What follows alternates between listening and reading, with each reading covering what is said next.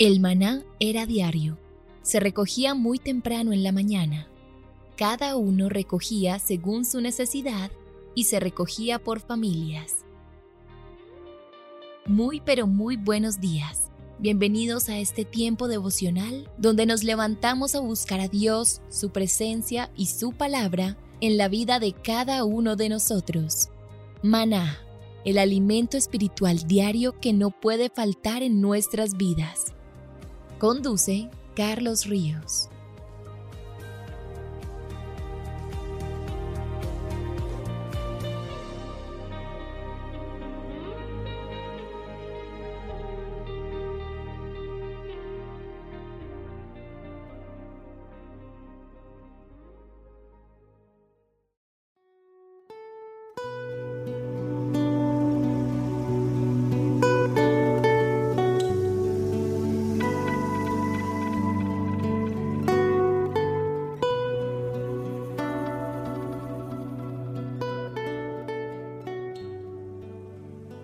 Tu agenda devocional maná.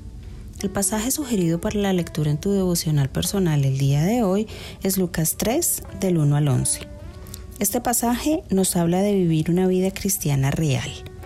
Piensa en los frutos que día a día demuestran tu arrepentimiento y que sirven de testimonio para que otros se conviertan. Te invitamos ahora a que respondas las preguntas que encuentras en tu agenda que te llevarán a conocer cada vez más a Dios y crecer en tu vida espiritual. Al final de cada semana encontrarás las respuestas en nuestras redes sociales, Instagram y Facebook.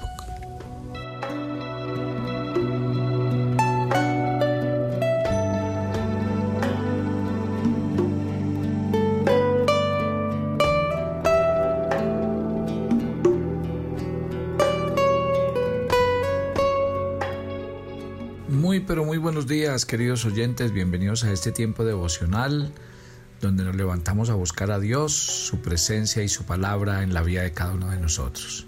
Bienvenidos a este espacio llamado Maná, fuente de bendición y salud espiritual para todos aquellos que se acercan. Ayer comenzamos a hablar acerca del primer rey de Israel, Saúl, y hablamos de algo a lo que denominamos falsa humildad. ¿Por qué? Porque en el desarrollo de la misma historia nos vamos a dar cuenta que este hombre que en un principio se creyó muy poco y dijo que era el más pequeño, de la tribu más pequeña y el más insignificante, realmente mm, no tenía esas cosas en su corazón. Dentro de los logros que tenemos que enunciarle a, a Saúl, el relato del capítulo 11 del primer libro de Samuel abarca la victoria de Israel sobre los amonitas, y la transferencia de autoridad que Samuel tuvo con Saúl. Ya habíamos hablado ayer en el capítulo 10 de algo, algunas cosas duras en cuanto al rey Saúl, que aunque parecía que no tuviéramos suficientes motivos, eh, toda la evidencia que tenemos es una fuerte sospecha de que Saúl no era una persona genuina, que habría sido un buen actor, pero no un buen rey. Y aunque es verdad que comenzó con muy bien su reinado, leemos en los primeros versículos del capítulo 11 lo siguiente. Después subió Naas, el amonita, y acampó contra Jabes en Galad. Y todos los de Jabes dijeron a Naas, haz alianza con nosotros y te serviremos. Naas el amonita le respondió, con esta condición haría alianza con vosotros que a todos y a cada uno de vosotros le saque el ojo derecho y ponga esta afrenta sobre todo Israel. Entonces los ancianos de Jabes le dijeron, danos siete días para que enviemos mensajeros por todo el territorio de Israel y si no hay quien nos defienda, nos rendiremos a ti. Y este pues yo creo que fue algo que, que utilizó Saúl pues para reafirmar su liderazgo y su reinado. Saúl se identificó plenamente con Samuel. No creemos que en ese tiempo el haber utilizado sobre el nombre de Saúl habría sido suficiente. Cuando Saúl pidió que el pueblo saliera y unió su nombre con el de Samuel, el, pueblo salió. Y salieron debido a dos temores principales. Uno, tenían miedo que iba a hacer Saúl con sus bueyes si se quedaba en casa y también lo que los amonitas podrían hacerles. Miren lo que dice el versículo 8 al 11 del primer libro de Samuel capítulo 11.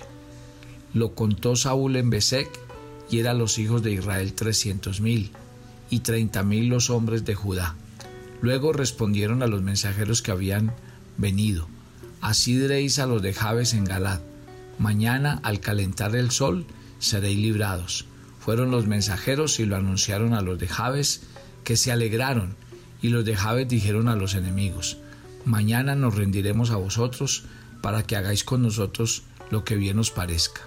Aconteció al día siguiente que dispuso Saúl al pueblo en tres compañías, irrumpieron el medio del campamento en la vigilia de la mañana y abatieron a los amonitas hasta el mediodía. Y los que quedaron fueron dispersados, de tal manera que no quedaron dos de ellos juntos. Podríamos decir que la táctica que Saúl utilizó para vencer a los amonitas hizo que obviamente el ejército enemigo se dispersara y cada amonita tuvo que huir solo. El versículo 12 dice que el pueblo entonces le dijo a Samuel, ¿quiénes son los que decían, ¿acaso va a reinar sobre nosotros Saúl? Danos estos hombres y los mataremos. O sea que al final del capítulo vimos que algunos de los israelitas se resistían al liderazgo y al reinado de, de Saúl. Y Samuel había ignorado esa oposición hasta que obviamente estuviese unido a favor de Saúl y del pueblo. Ahora vemos que el liderazgo de Saúl y la habilidad con que dirigió la batalla contra los amonitas, ¿qué hizo? Primero neutralizó la oposición y los finales versículos del capítulo 11 del primer libro de Samuel nos dicen así desde el 13 hasta el 15. Pero Saúl dijo, no morirá hoy ninguno, porque hoy el Señor ha traído salvación a Israel.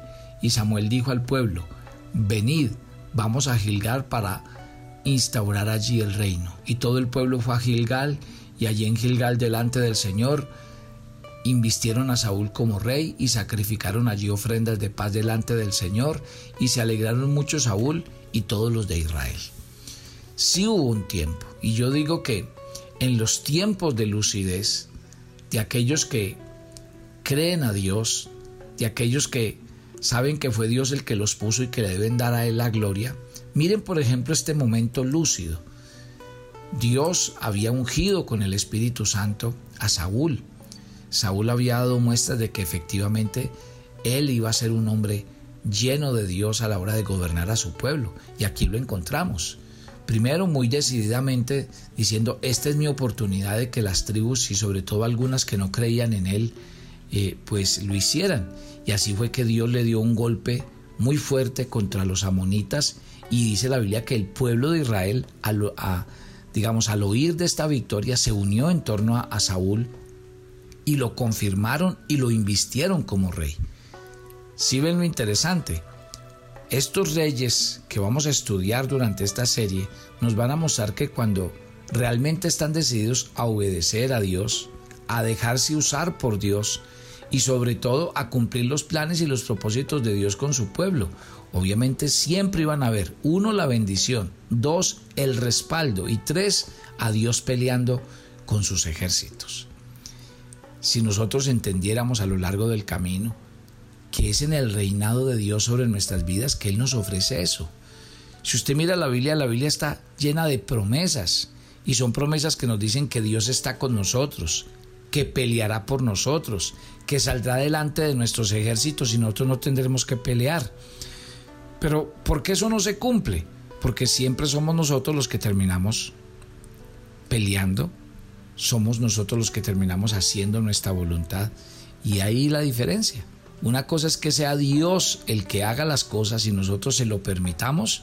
Y otra cosa es que seamos nosotros siempre los que querramos tener el control y manejar las, las situaciones. Está claro, en Israel, por ejemplo, en este, en este golpe de, de, de Saúl, podríamos decir que aquí está el respaldo de Dios. Pero yo me quiero remitir a dos pasajes muy interesantes que vienen con respecto a a Saúl, porque aquí empezamos a ver que Dios le da la autoridad y efectivamente eh, Samuel le transfiere la autoridad a Saúl, hasta, hasta ese momento Dios reconocía en Samuel el liderazgo espiritual. Pero en ese momento, pues él dijo, no, llegó la hora de entregarle el reinado a, a Saúl y dejar que la gente lo aprenda a ver a él como, como el rey. Samuel aclaró sin lugar a dudas que Saúl había sido elección del pueblo. Y muchos creen que la voz de la mayoría y la elección del pueblo tiene que ser la voz de Dios, pero la Biblia dice, mi querido Hijo de Dios, que ese no es el método bíblico. La Biblia declara que por lo general la minoría está más cercana a determinar la voluntad de Dios. Así de sencillo. Si teméis al Señor y lo servís, si escucháis su voz y no sois rebeldes a la palabra del Señor, si tanto vosotros como el Rey que reina sobre vosotros servís al Señor, vuestro Dios, haréis bien. Así está estipulado en los versículos 14 eh, de este capítulo 12 del primer libro de Samuel. Simplemente porque Saúl había sido la elección del pueblo, Dios no lo desecharía. Dios iba a darle otra oportunidad y así fue. Continuamos leyendo en el versículo 5. Estoy en el primer libro de Samuel capítulo 12.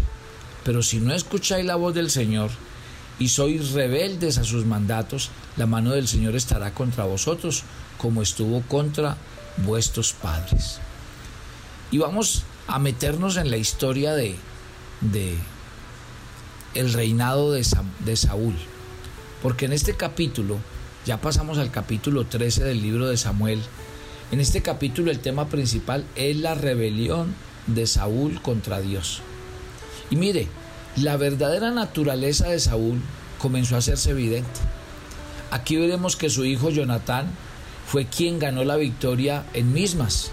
Sin embargo, Saúl hizo tocar trompeta y se atribuyó a sí mismo la victoria por presunción.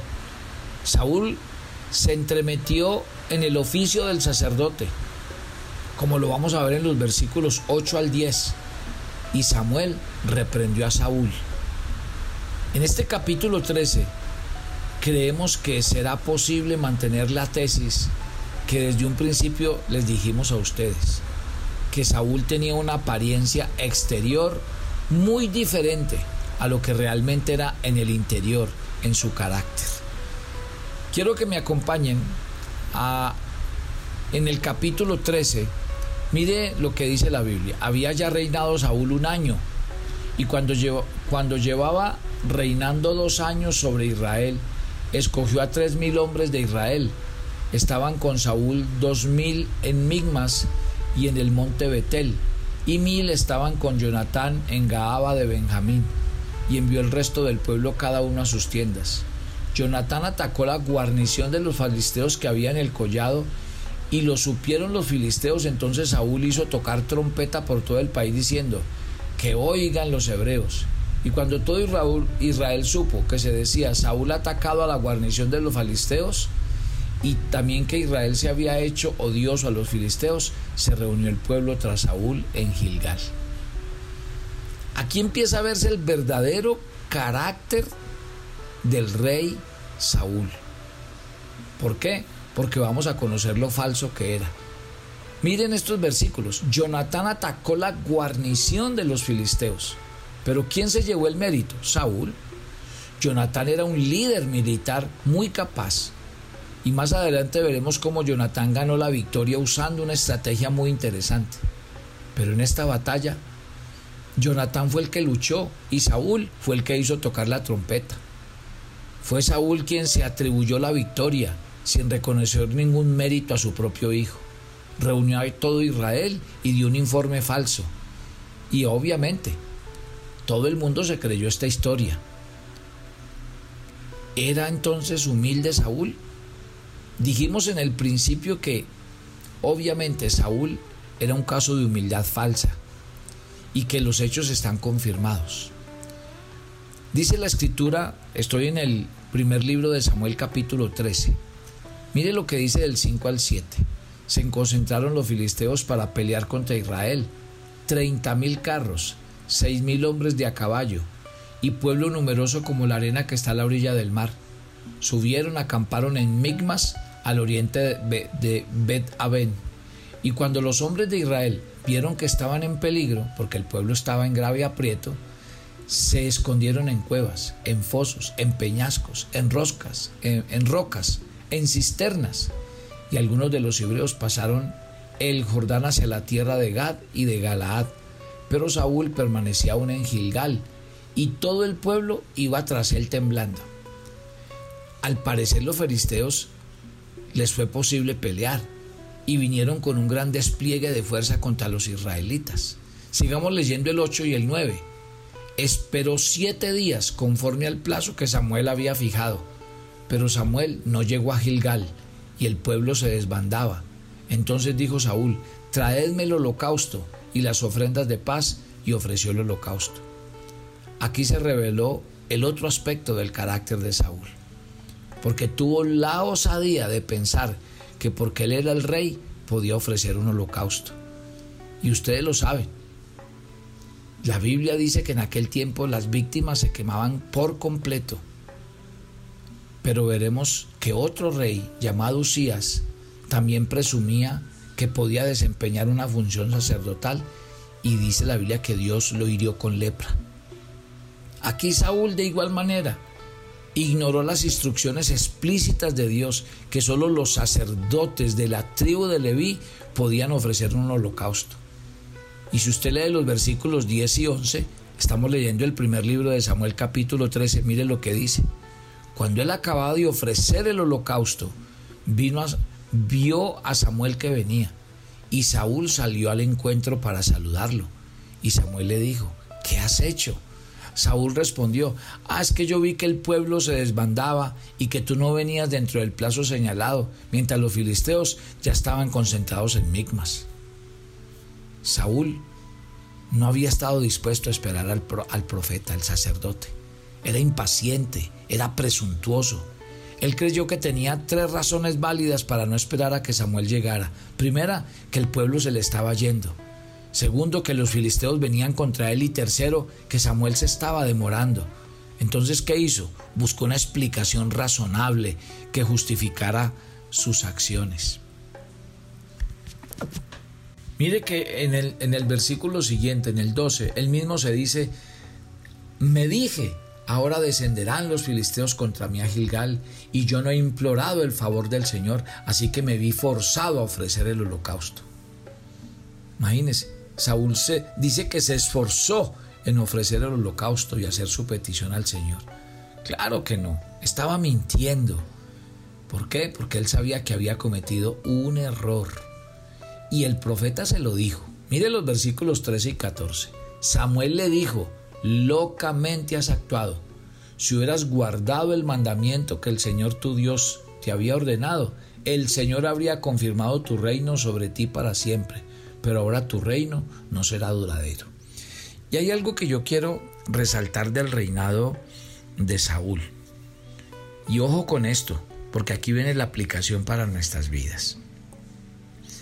Dios le dijo claramente a Saúl que a partir de este momento su reino iba a ser, o más bien su reinado, iba a perder lo que Dios le había dado desde el principio, el respaldo de Dios. ¿Y por qué perdió el respaldo de Dios? Porque empezó a meterse en el terreno de Dios. A él no le correspondía hacer lo que hizo. Y por eso el profeta le dice, locamente has hecho. Mi querida familia, ustedes y yo no nos podemos meter en el terreno de Dios. Porque uno podría decir, ¿y qué aplicación tiene ese pasaje para mi vida? Todo, todo tiene que ver con nuestro diario vivir. ¿Por qué? Porque cuando uno actúa en sus fuerzas, cuando uno actúa eh, en su humana sabiduría y cuando uno trata de hacer las cosas como uno piensa, uno se está metiendo en el terreno de Dios. Si Dios le dijo a usted, yo pelearé por ustedes, yo voy a ir delante de ustedes, ustedes me van a creer y van a obedecer. Cuando yo no hago eso, sino que meto mi mano, meto mi forma de pensar, de hacer las cosas, ahí es cuando yo me meto en el terreno de Dios. Y cuando yo me meto en el terreno de Dios, pues obviamente siempre llevo las de perder. Una cosa es que Dios, el Dios poderoso que todo lo sabe y todo lo conoce, salga a pelear por nosotros y otra cosa es que lo hagamos nosotros mismos, que lo hagamos en nuestras fuerzas, en nuestra humana sabiduría. ¿Cuántas promesas le ha dado Dios con respecto a su familia? Y no se trata de que haga usted o que no haga usted, es cuando Dios da una promesa y cuando Dios dice que Él se va a encargar del tema, ¿cuál es nuestra, nuestra tarea? Obedecer. ¿Cuál es nuestra tarea? Creerle a Dios y orar todo el tiempo para que eso sea una realidad. Pero siempre nos cuesta, porque siempre terminamos nosotros metiendo la mano. Siempre terminamos nosotros como hijos de Dios tratándole de ayudar a Dios. Y Dios no necesita ayuda. Lo que pasa es que en nuestro desespero, en nuestra ansiedad y en nuestro miedo queremos que todo suceda ya. El diablo es astuto. ¿Y qué metió en el corazón de Saúl? Desespero, temor, ansiedad, porque sus ojos veían que el sacerdote no llegaba, que la gente se le estaba yendo y que los filisteos lo iban a atacar. Y así es, mi querida familia. Siempre nos va a pasar lo mismo. El diablo nos va a meter preocupación, ansiedad y miedo para que nosotros desconfiemos, dudemos y terminemos haciendo las cosas a nuestra manera. Hay que esperar el tiempo de Dios. Hay que esperar que la mano de Dios obre cuando tenga que obrar y el tiempo de Dios se cumpla en la vida y en los momentos. Por eso es que Dios cumplirá su propósito en nosotros. Esta es una enseñanza vital y quiero decirle, aquí empezó el declive del reinado de Saúl. Porque Saúl de aquí en adelante va a perder el favor de Dios. Y, yo creo que yo voy a enfocar mi enseñanza de Saúl es en eso, en aquellos que comienzan, pero pierden el favor de Dios, pierden la presencia de Dios. Créame que Saúl terminó muy mal. Y vamos a ver por qué terminó mal. Porque resulta que aquellos que comienzan con Dios, que lo invitan, que le dicen sé mi Señor, mi Salvador, gobierna mi vida, pero en el camino, en el camino, pierden la fe bajan la guardia, vuelven atrás, sus vidas realmente son, son un total fracaso. Y yo quiero que veamos eso en la historia de Saúl. Vamos a orar. Papito Dios, gracias por esta mañana. Y gracias por tu palabra. Saúl empezó muy bien. Saúl vio el respaldo y la fidelidad de Dios cuando obedeció y le creyó a Dios. Pero empezó Saúl a meter su mano empezó Saúl a dejar que su mente, su ansiedad, su miedo y lo que veían sus ojos lo llevaban a tomar decisiones contrarias a lo que Dios le había mandado. Querido Dios, sé que en el mundo en el que vivimos, muchas veces lo que vemos, lo que oímos y lo que percibimos nos lleva a tomar malas decisiones. Nos lleva a confiar más en nosotros, en nuestras habilidades y a dejar de confiar en ti y en tu palabra yo quiero rogarte que la vida de este rey deje en nosotros una marca clara sobre el llamado que tú tienes para nuestras vidas. Y es aprender a obedecer desde el principio hasta el fin. A saber que el camino de la vida cristiana es un camino de todos los días. Y si bajamos la guardia, no podemos hacer absolutamente nada. Dios, ayúdanos a permanecer. Espíritu Santo, ayúdanos a no bajar la guardia y a mantener nuestras disciplinas espirituales. Bendice a cada oyente de Maná, que en este diario caminar muchos se ven tentados a regresar atrás, a no seguir, a perder el, el, entusiasmo. Oro por ellos y te pido que les ayudes en su fe. Señor, te entregamos este día, nuestras actividades. Ve delante de nosotros, cuídanos, guárdanos, susténtanos y que tu bendición resplandezca sobre todos. En Cristo Jesús. Amén y amén. Y por eso es que nosotros los estamos invitando a los tres días de ayuno para comenzar este nuevo mes. Porque sabemos que las disciplinas espirituales son las únicas que nos ayudan a mantener la visión y a poner nuestra mirada en el Señor. Los espero mañana para que sigamos hablando de este interesante rey, el rey Saúl. Bendiciones para todos.